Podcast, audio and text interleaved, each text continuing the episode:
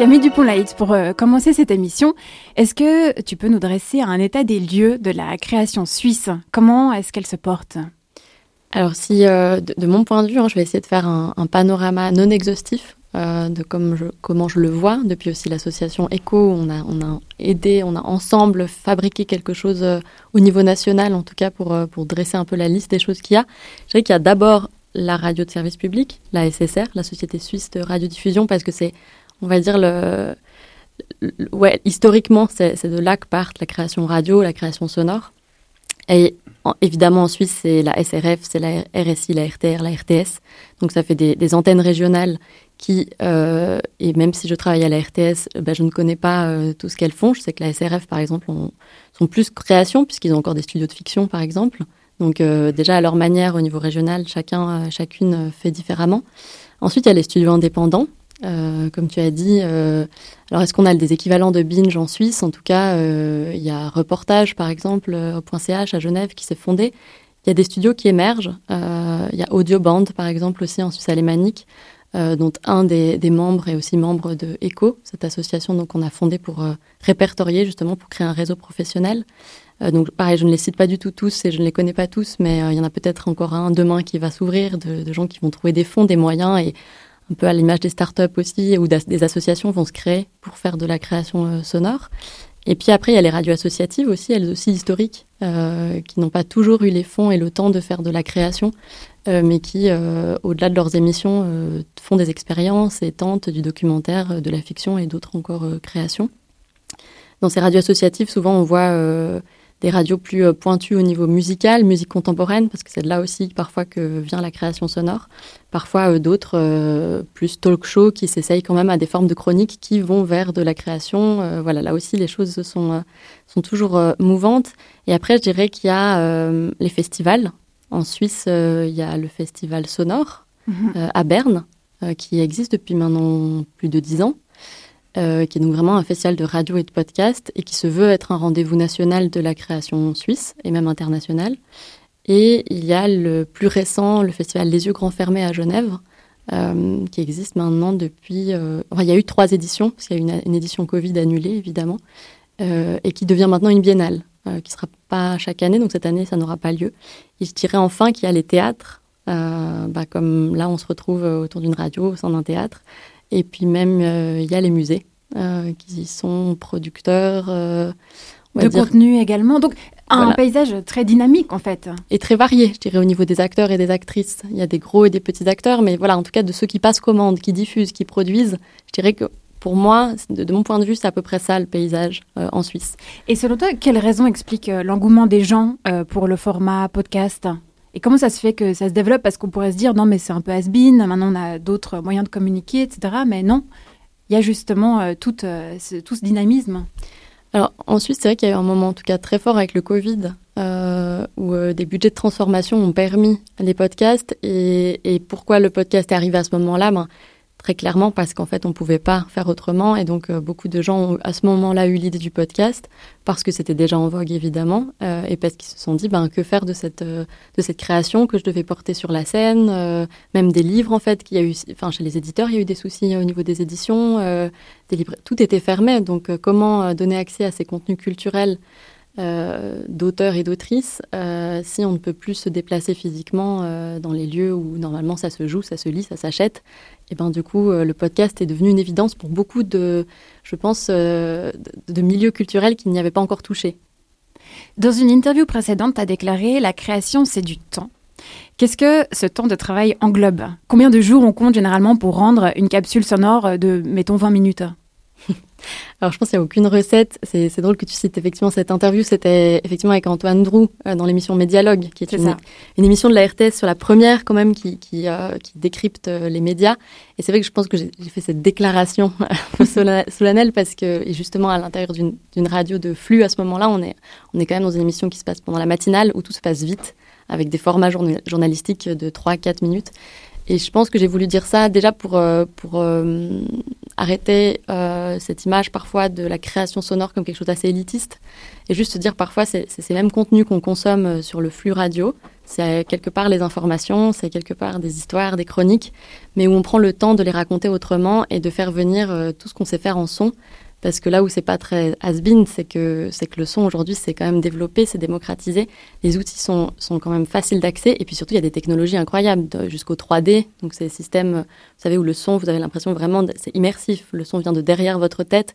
On a dépassé aujourd'hui la stéréo et les capacités qu'on avait euh, au début euh, du son mono. Oui, on a, on a d'ailleurs fait une émission sur le son binaural euh, au mois de février. Si jamais il y a des auditoristes intéressés, c'était l'émission numéro 20 de cette saison 2. Pardon, je t'ai aucun, aucun souci. En tout cas, se dire à ce moment-là que j'ai dit ça parce que toujours est-il que ces technologies, pour enregistrer et pour ensuite rendre un contenu binaural qu'on pourra écouter au casque, eh ben, c'est beaucoup de temps déjà, rien que pour euh, au niveau technique. Tout ça prend du temps et euh, il faut aussi le maîtriser. Il faut aussi ne pas utiliser des, utiliser des effets ou des technologies euh, pour rien. En fait, c'est exactement comme dans la mise en scène. Ça prend du temps parce que, voilà, pourquoi là on mettrait de la fumée et un rideau bah, en fait, il faut y réfléchir, il faut que ça ait un sens. Et donc, euh, à partir de là, dès qu'on se donne des moyens pour raconter une histoire où on veut que ce soit un peu spectaculaire, on veut que ça sorte euh, de l'habituelle euh, voix, voix nue, qui est en même temps incroyable, au micro, eh ben, il faut se donner du temps mhm. pour que ça émerge. En septembre 2021, as, tu l'as mentionné tout à l'heure, avec des collègues de la branche du fonds ECHO, qui est un réseau pour l'art sonore et radiophonique. Quels besoins ont fait naître cette association? Alors, je dirais que euh, alors, je fais partie des membres fondateurs, mais j'ai vraiment l'impression qu'elle a été fondée par un mouvement très collectif. Euh, et ça, j'ai trouvé ça super génial. On était invités, donc euh, nous, l'émission Le Labo de la RTS, par le Festival Sonore en 2020. C'était à quelques semaines du Covid et, des premiers confinements. Et heureusement a pu avoir lieu cette table ronde que le festival avait, avait décidé de faire en marge de, des créations diffusées et puis la table ronde s'appelait, euh, alors c'était en allemand, mais la question c'était euh, et chez les autres, qu'est-ce qui se passe quoi? Parce qu'effectivement, dans leur comité quand même, euh, dans leur conseil d'administration, il y a surtout des, des Suisses alémaniques. Et donc ils se sont dit mince, il faut quand même qu'on, justement qu'on fasse un petit peu ce panorama de la, de la création euh, radio en Suisse, création sonore. Et donc ils nous avaient invités avec des gens de la Suisse italienne. Euh, semble Radio Gwendoline, que vous connaissez aussi. Il y avait, je sais plus, il y avait pas mal de gens euh, de la Suisse italienne et de la Suisse romande. Et en fait, à ce moment-là, on, on, a commencé, mais vraiment une table ronde qui devait durer une heure. Et en fait, on a, chacun a commencé à parler de ses problèmes, de ce qu'il pense, s'intéresser au travail des autres. Et puis l'heure a filé. Tout le monde n'avait pas pris la parole. On n'arrivait pas à quitter la salle. Et puis là, on s'est dit, non, mais en fait, il faut, enfin, ça va pas. Il faut qu'on se connaisse, il faut qu'on se rencontre. Et puis là, le confinement est arrivé. Et donc, ça a été une année de Zoom où euh, le samedi à 9h, il y en avait qui se connectaient, il y en avait qui se connectaient pas. Ça a été compliqué pour enfin se voir après physiquement.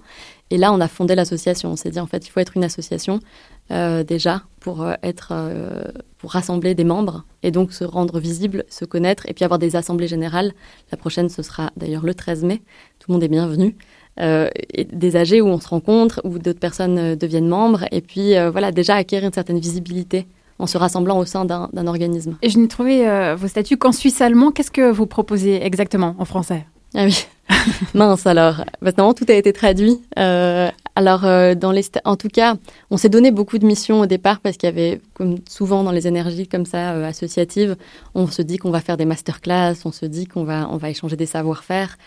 Bon, finalement, la mission principale actuellement d'ECO, c'est de faire du lobby parce que évidemment quand on s'est rendu compte entre membres euh, que ce soit de la radio publique, euh, des indépendants, des studios, en fait tout le monde a besoin de financement et, euh, de reconnaissance en fait beaucoup plus de reconnaissance et donc on a vu qu'il y avait un vaste chantier là-dedans et que l'intérêt d'être un, une, un, seul organisme, une personne référente, c'était qu'on pouvait aller voir les institutions en disant qu'on représentait nos membres, qu'on représentait une diversité de cette création dont on a parlé au tout début.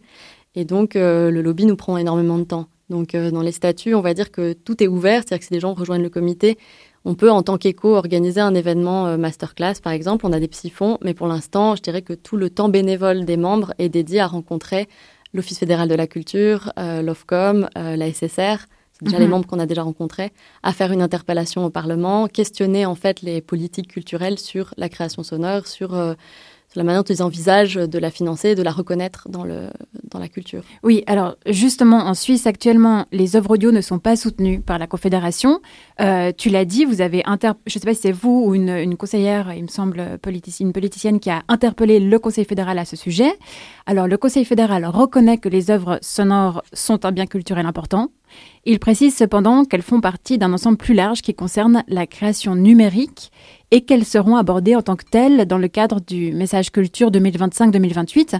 Pour toi, euh, ce n'est pas suffisant. Pour quelles raisons alors, cette réponse, euh, c'est vrai qu'elle a, déprimé certains membres du comité et, je comprends parce que moi, je la trouve ouverte, en fait. Euh, je trouve qu'elle n'est pas si déprimante que ça parce que on nous a aussi dit, d'ailleurs, de nous tourner vers la phonothèque nationale de Lugano en nous disant, voilà, on pense que oui, il faut archiver ces créations, c'est important, c'est un patrimoine, mais regardez du côté de Lugano, on doit d'ailleurs essayer de les contacter prochainement pour savoir à quel point eux font de la recherche, ils sont, je dirais, proactifs là-dedans.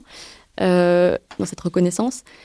Pour moi, cette histoire de numérique, elle est, chouette et en même temps un, petit peu obscure. C'est-à-dire que souvent on nous dit, bah oui, le podcast c'est de l'audio numérique. En France, d'ailleurs, le ministère de la Culture a appelé ça l'audio numérique. C'est un fonds pour l'audio numérique. Je pense pour à la fois entrer là-dedans la radio, le podcast.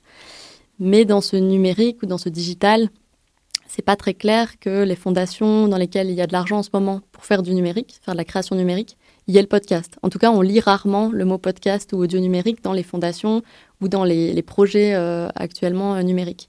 Je pense que ça ne veut pas dire qu'ils n'y ont pas pensé du tout, ça ne veut pas dire que c'est fermé, mais ça veut dire qu'il faut que les auteurs-autrices qui ont des projets podcast de création euh, toquent à la porte de ces fondations, toquent à la porte de ces appels à projets, même si le mot podcast n'est pas écrit et mentionné, en partant de l'idée que c'est de l'audio numérique et regarder si les financements tombent. S'il tombe pas, alors il y a un problème. S'il tombe, euh, alors c'est OK, mais peut-être ce serait bien de l'inscrire et d'être plus transparent sur le fait que le numérique va bien financer le podcast. Oui, tu me parlais de dossiers qui étaient justement refusés dans le cadre de euh, ces subventions numériques euh, parce que c'était pas assez, parce que c'était uniquement le son ou comme ça. Donc vous servez aussi à ça, ECHO, à faire une sorte d'état des lieux de qu'est-ce que, où sont trouvés les financements, qu'est-ce qui est refusé pour présenter des chiffres à la Confédération et pouvoir avancer avec ça? Je dirais même que dans une idée de conciliation et partant d'un dans l'idée optimiste qu'en fait il suffit de discuter, on pense aussi qu'en tant qu'association, avertie par les auteurs-autrices, on pourrait dialoguer avec les institutions ou les, ou les appels à projets, parfois pour savoir à quel point ce serait pas simple d'ouvrir, parce que parfois je pense que faire euh, directement par le plus haut pour que des petits appels à projets s'ouvrent au podcast, ça prendrait du temps. Je pense que parfois il faut vraiment y aller euh, par mail, voilà, discuter. En fait, euh, ça représenterait ça pour vous. Je pense qu'il faut donner l'envie en fait aux institutions de dire, mais en fait, si vous ouvrez au podcast, vous aurez tout ça comme projet. C'est quand même super génial. C'est quand même des histoires, c'est quand même de, l'art, de la création, et que voilà, parfois ils se sont pas détournés de ça. Juste, c'est une, une, méconnaissance, moi, je dirais. Mm-hmm. Mais, mais je pense, voilà, qu'il faut tester. Alors, pour le numérique, moi, je sais pas si des auteurs, autrices, j'ai pas d'exemples qui m'ont été rapportés de, de refus parce que aussi d'ailleurs les fonds d'aide là pour la création numérique sont assez nouveaux quand même aussi. Par contre, quand on avait fait cette toute première table ronde à Sonore en 2020 à Berne, beaucoup de gens racontaient les refus qu'ils obtenaient quand ils allaient voir des appels à projets ou des financements pour la hum, culture. On leur disait qu'ils n'étaient pas vraiment de la culture, on leur disait qu'ils faisaient du journalisme. Et quand ils allaient vers le journalisme, on leur disait mais non, ça c'est pas du journalisme, dans une écriture subjective, artistique, c'est de la culture. Et puis ils étaient comme ça renvoyés par les deux. C'est pour ça qu'on a demandé sur le site, euh, donc c'est eco-audio.ch, hein, le site, c'est parce que le mot éco est quand même assez largement utilisé. On n'est pas facilement trouvable dans, l'océan du net, mais euh, on demande euh, à ce que les auteurs-autrices nous écrivent s'ils ont des cas justement des exemples de refus pour que justement on aille au devant et qu'on soit proactif, soit qu'eux écrivent et on leur donne des modèles de mails pour contacter les institutions, pour leur expliquer qui on est, qu'est-ce qu'on fait, ou alors on peut s'en charger nous. Euh, mais il faut nous, envoyer le refus, l'appel à projet précis, parce qu'effectivement, on a besoin d'exemples précis pour mhm. avancer. Combien ça coûte de créer une pièce sonore?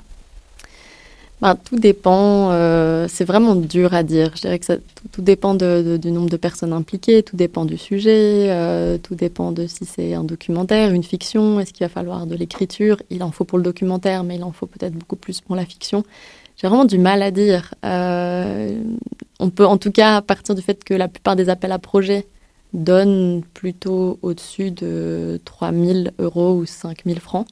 Donc euh, je dirais pas moins de ça euh, quand on veut faire quelque chose de bien et qu'on veut être rémunéré réellement. Je pense que c'est toujours un mois de travail et jamais moins.